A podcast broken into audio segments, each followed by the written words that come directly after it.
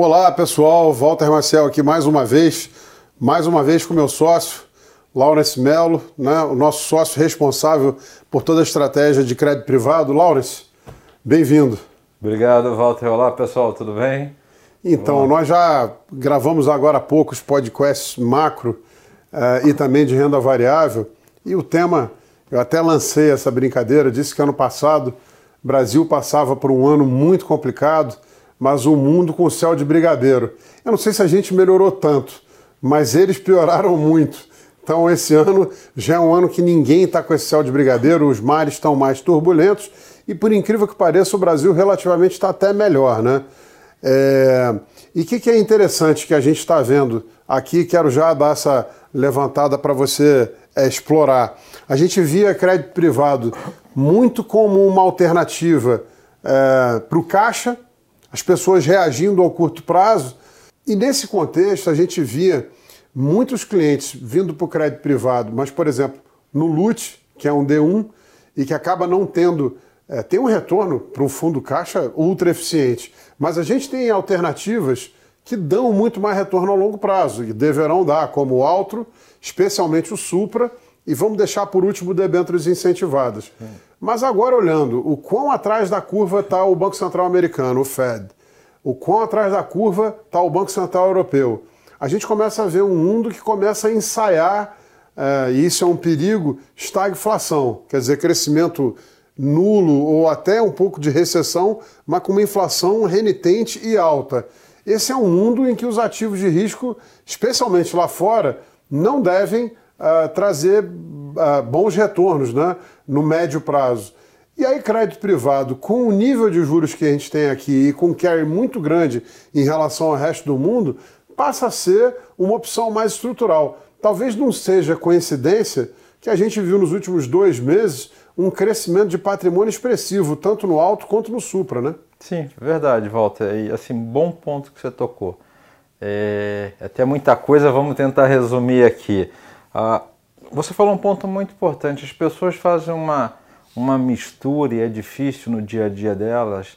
É, esse aqui é meu caixa, isso aqui é investimento é, não sabem mais ou menos quanto que tem que ter de cada um e realmente estavam botando tudo nos fundos de é, crédito privado ou de CDI, muito numa coisa, ó, vou rodar numa locação até menos eficiente do que eu poderia no crédito, mas estou esperando é, ter um, um ponto de inflexão no mercado de risco para voltar a ter risco. Isso no mercado de crédito que tinha um bom prêmio. O que está se vendo de tudo que já foi discutido é, que realmente a coisa vai continuar mais feia por muito mais tempo. E isso no crédito privado, pelo um caráter defensivo, é, principalmente dos ativos indexados a CDI e inflação, é que eles vão continuar com um preço que estão, é, ou até melhores, por mais tempo e essas dinâmicas se, se conversam. Então, o que, que você começa a perceber? É, as pessoas realmente, aquilo, ó, aquilo que era caixa já está virando investimento, até uma parcela maior vai ser dedicada. E nesse universo, o que, que eu consigo ter de uma rentabilidade adicional e melhor? E nessa função que entra o Altro, o Supra, o próprio debêntures incentivadas com uma característica aqui um pouquinho mais peculiar, mas muito interessante de se olhar também. Então, é, essa notícia que é negativa para um todo, para o crédito privado vai ser mais positiva. É, da nossa parte, até um pouco falando da performance dos fundos, a gente tinha começado o ano bem cauteloso, aumentando substancialmente o caixa, ficando acima do que deveria. É, muita coisa já foi no preço. É, a própria dinâmica das eleições brasileiras, que era uma preocupação que a gente tinha, que podia fazer preço de ativo no Brasil, eu acho que está arrefecendo um pouco daquela tensão ou volatilidade que poderia ter e não está nos dando coragem aqui, timing, para fazer uma alocação um pouco é, mais apropriada para os fundos. Então, na hora que eu vejo uma alocação do Alto, do Supra, eles estão melhor encaixados nessa virada de mês do que estavam há um mês atrás. Então é isso que a gente entende que vai ter esse descolamento de cota. Então, Lute continuando no papel que ele tem, é mais um Alto, um Supra performando. Já o, o, fundo de debêntures incentivadas, a gente volta a falar nele daqui a pouquinho, no, no, no, num próximo momento.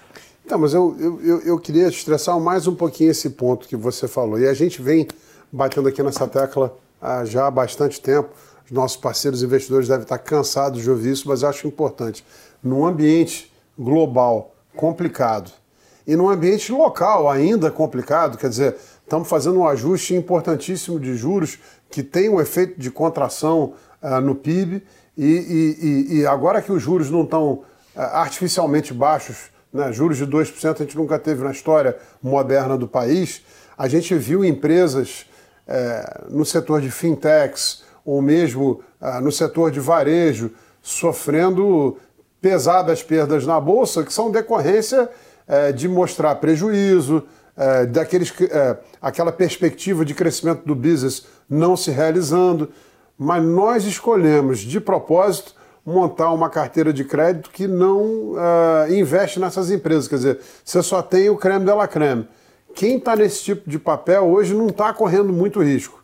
E, e, e, aí, pegando o teu gancho, quando eu olho para uma performance do Supra, desde que ele foi lançado em metade de 2020, junho de 20, vai fazer dois anos agora, dando CDI mais 10, no momento que o CDI rendeu muito pouco.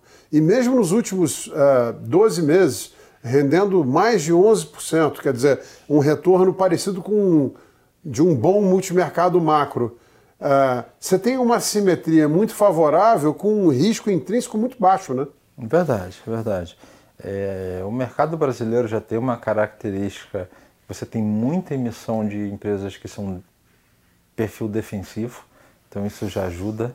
É, e quando você faz uma alocação que aí você prioriza só isso, você realmente olha todo esse cenário que está acontecendo de mercado, quando você olha para o fluxo de caixa futuro das empresas, você deixa é, um pouco de lado essa preocupação daquilo não se acontecer e você começa a olhar mais uma dinâmica de preço. Caráter defensivo, do, da, da, das empresas, mais o caráter defensivo do indexador, que é CDI ou uma inflação, então acaba ajudando bastante é, na performance do fundo. É isso que a gente tem olhado, né? Então, assim, é um pouco que a gente direcionou, até fomos mais defensivos e aumentamos o caixa, mas é, agora acho que já dá para reverter. Então, essa performance é, nos dá tranquilidade um pouco do que está acontecendo e um pouco da característica do Brasil, por ter saído na frente, ter feito o ajuste de juros primeiro, é, vai fazer com que o Brasil esteja um pouco melhor posicionado aí nessa, nessa volta de preços quando ela ocorrer. É, isso é um call para você que está assistindo. Eu acho que o Supra e mesmo o Altro é, são produtos que deveriam hoje ser uma parte estrutural da tua carteira. E aí, pegando a, a informação que você deu, você vinha com um nível de caixa bem superior a seus peers. Você continua com um nível de caixa maior do que a média da concorrência, mas você estava bastante conservador. Essa redução aí do caixa, em função de você estar tá vendo um ambiente mais estável um risco político menor, também leva a, na margem uma melhoria da rentabilidade dos fundos, né? Sim, você tem uma, uma rentabilidade contratada dentro do fundo melhor. É uma coisa que a gente usa bastante aqui, que traz um pouco de risco nesse mercado com baixo risco, é o uso de alavancagem. Então foi uma coisa que a gente fez muito uso ano passado. É, foi chegando no final do ano, nós tiramos o pé, rodamos janeiro, fevereiro, até março com baixo nível de alavancagem e um pouco de tudo que a gente já falou por, por enxergar essa sustentação dos spreads de créditos no nível que estão ou até fechando, a gente decidiu um pouco tomar mais risco nisso. O Alto e o Supra são fundos que, que pegam isso na veia, o debêntures incentivados também, então é onde a gente tem trabalhado. É, a parcela offshore, que esses fundos também têm, está é, tá abaixo do potencial, a gente está rodando com uma alocação mediana para baixo, é, uma, é, um, é um componente que está difícil de dar performance, realmente a, a volatilidade lá está bem grande, a gente tem conseguido estar tá com um resultado ok, mas assim, longe do que a gente gostaria.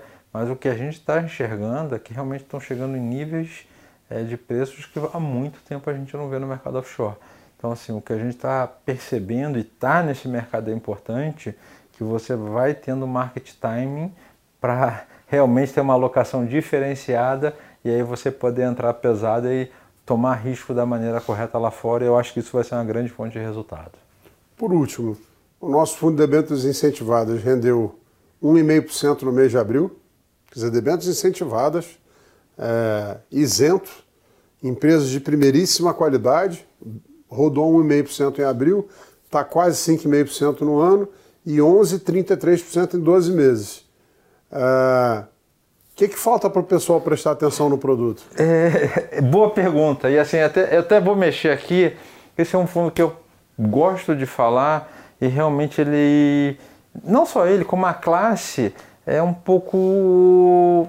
tem um pouco de falta de atenção da indústria como um todo, dos investidores como um todo.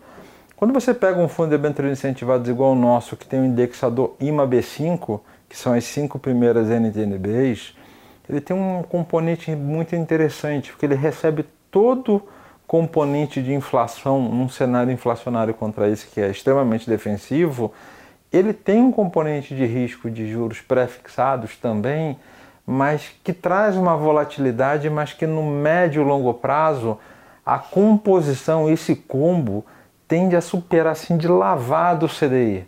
Então é um fundo que quando as pessoas, e, e quem investe nele é muito pessoa física, que acaba olhando o CDI, fala, olha, eu ainda estou num universo conservador, de empresas conservadoras, aceito um pouquinho mais de risco, mas pela própria natureza do produto eu tenho um indexador que tende a autoperformar. Eu estou devendo um paper sobre isso, para a gente fazer uma carta sobre isso, tende, a, auto, tende a autoperformar o CDI.